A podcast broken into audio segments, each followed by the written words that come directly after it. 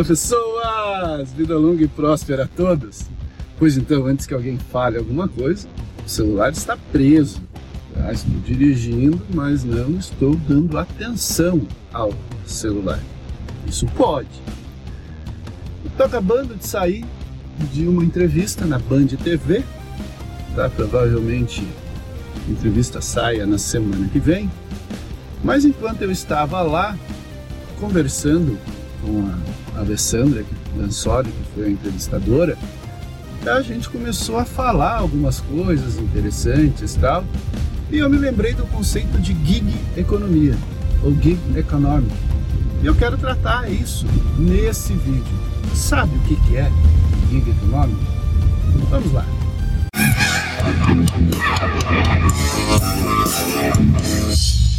Pois então, eu fiz a pergunta: o que é o gig economy?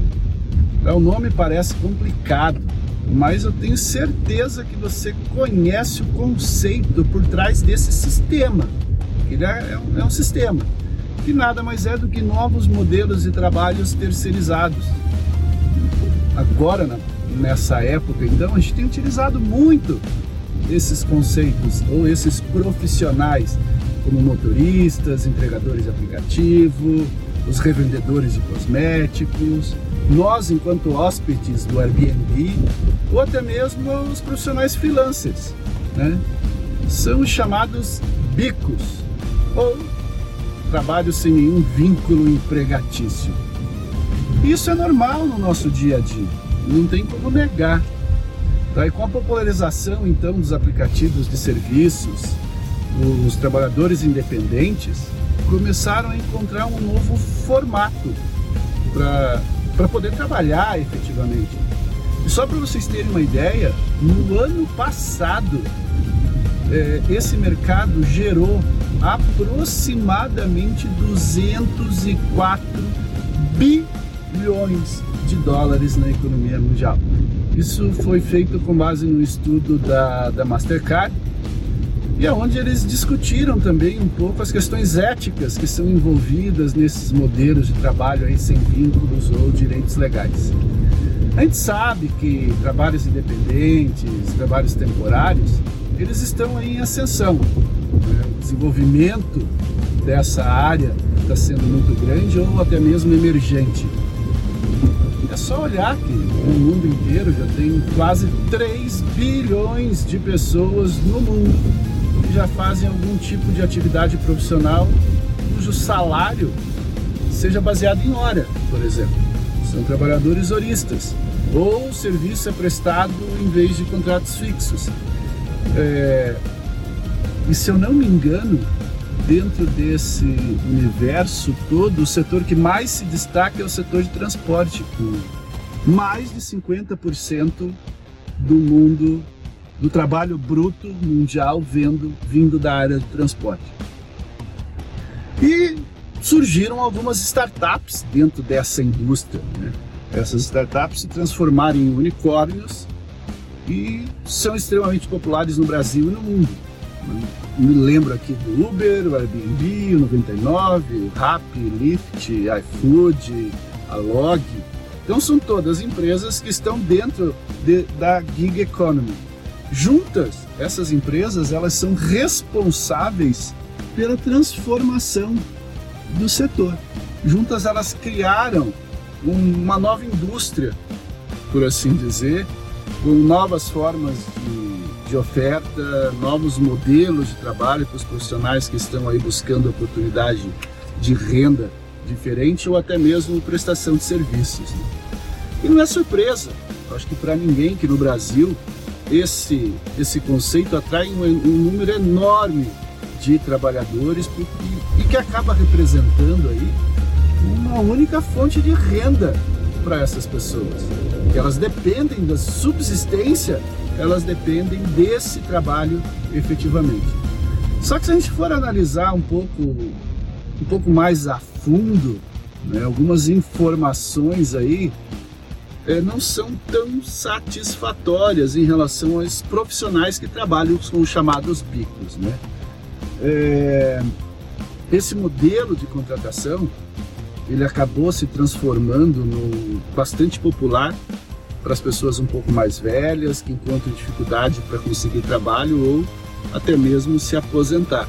Então foi a forma que essas pessoas encontraram para poder ter aí o seu trabalho digno. Né? Por exemplo, dirigir para aplicativo ou efetuar entrega acabou se tornando uma opção viável aí de obtenção de renda em um mercado que já não apresenta mais tantas ofertas como apresentava antigamente. E da mesma forma, eu imagino que as gerações mais jovens que já se beneficiam desse modelo econômico é, também já estão se adaptando a essa nova sistemática de trabalho, vamos dizer assim, a essa nova economia que foi gerada, a esse novo modelo econômico. Por que, que eu acho isso? Porque o pessoal mais jovem ele já pensa em flexibilidade de horário, por exemplo. Os membros da geração Y ou até mesmo da geração Z eles estão começando a formar ou consolidar suas identidades profissionais. Eles já possuem alguns valores um pouco mais flexíveis do que os seus pais, né, do que o pessoal da geração X. E eles já estão começando a buscar algumas alternativas um tanto quanto autônomas, personalizáveis e flexíveis para suas carreiras.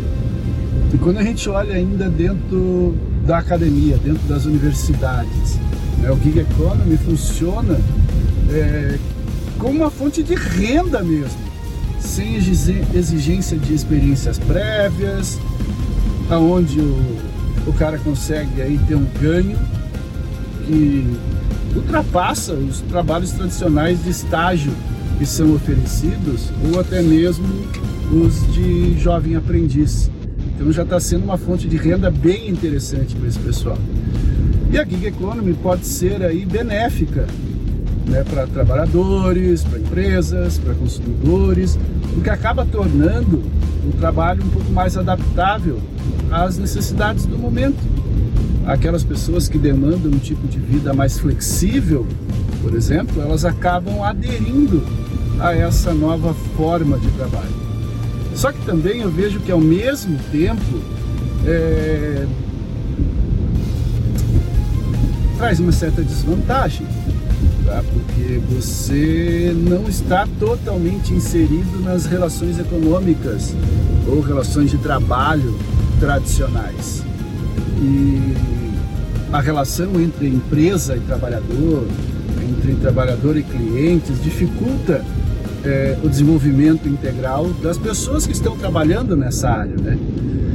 Só que tem que ver um outro lado também. Para algumas pessoas, a flexibilidade excessiva é, dos serviços independentes atrapalha o equilíbrio da vida pessoal.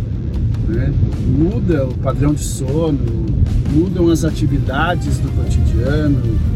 Além do que, se você for trabalhar, por exemplo, como motorista de aplicativo, motoboy, serviços de entrega, você vai ter ali os custos de manutenção da sua principal ferramenta de trabalho e às vezes não vai ser tão compensador assim. É, eu conversei certa vez numa viagem com um motorista de, de, aplicativo e ele me disse que ele tinha começado a trabalhar já faziam três anos que ele trabalhava como motorista do aplicativo. E eu perguntei, né, por aquela pergunta clássica que você fazia antes quando entrava no, no, no, aplicativo, né? num carro de aplicativo. Ah, mas por que que você começou a trabalhar com isso? Ele disse que ele trabalhava numa grande empresa, uma empresa sólida, grande, e a empresa decretou falência. Com o dinheiro da rescisão dele, ele melhorou o carro e decidiu se transformar então num, num motorista de aplicativo. Eu lembro que ele dizia que essa vida tinha algumas vantagens, mas também tinha algumas desvantagens. Né? Ele disse que a princípio a experiência era muito boa. O ponto positivo que ele dizia é que ele podia trabalhar a hora que ele quisesse.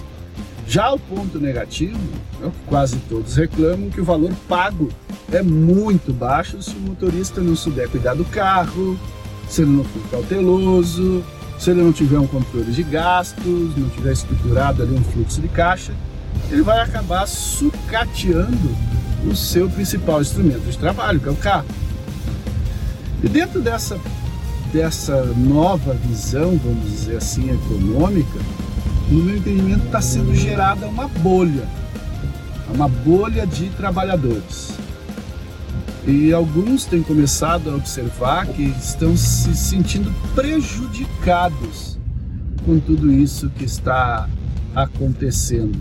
Que a, a oferta e a procura já tem diminuído bastante, já está se gerando aí uma grande incerteza, um certo pessimismo em relação ao futuro do mercado. E já tem muita gente aí que está desanimada com a realidade dos trabalhadores com mais de 50 anos. Né? O que esse pessoal vai fazer se ele não tem uma profissão efetiva? E nesse relatório da Mastercard que eu comentei, eu me lembro alguma coisa aqui, é, eles estavam projetando que em cinco anos ia crescer mais de 120% uh, o gig economy no mundo inteiro. Uh, isso vai gerar uma nova tendência social econômica, uma nova tendência social até tecnológica, que vai acabar aí impulsionando essa expansão que hoje já acontece e vai estimular o crescimento dessa indústria no futuro. Eu vejo que não vai levar muito tempo, dois ou três anos, pelo menos é o que eu imagino, né, que essa economia, o gig economy, se transforme efetivamente em algo consolidado no mundo. É, os serviços de transporte, com certeza, vão ser a base dessa indústria o serviço de, de compartilhamento de acomodações, como o Airbnb também, vai se, se consolidar, principalmente depois de passar todo esse período aqui. E pode ser uma, uma fonte interessante para quem está desempregado, por exemplo. Então era isso, eu só queria trocar algumas ideias com vocês enquanto eu estou dirigindo, vindo lá da TV Band, né, longe pra caramba aqui do Jardim das Américas, mas eu só queria trocar uma ideia com vocês de algo que foi comentado hoje na entrevista. Espero que você tenha gostado desse vídeo, acho que é o terceiro que eu estou fazendo gravando no carro, né? A gente perde muito tempo dentro do carro, então eu quero aproveitar um pouco agora para poder fazer alguns vídeos, gravar algumas coisas já que o celular está fixo aqui, não atrapalha muito. Espero que você tenha gostado do vídeo. Se você gostou, dá um joinha, a gente vai gostar bastante. E se você ainda não é inscrito no meu canal, se aproveita, se inscreve e aciona o sininho para receber a notificação. Eu acho que a gente se vê na próxima. Até mais, pessoas. Tchau, tchau.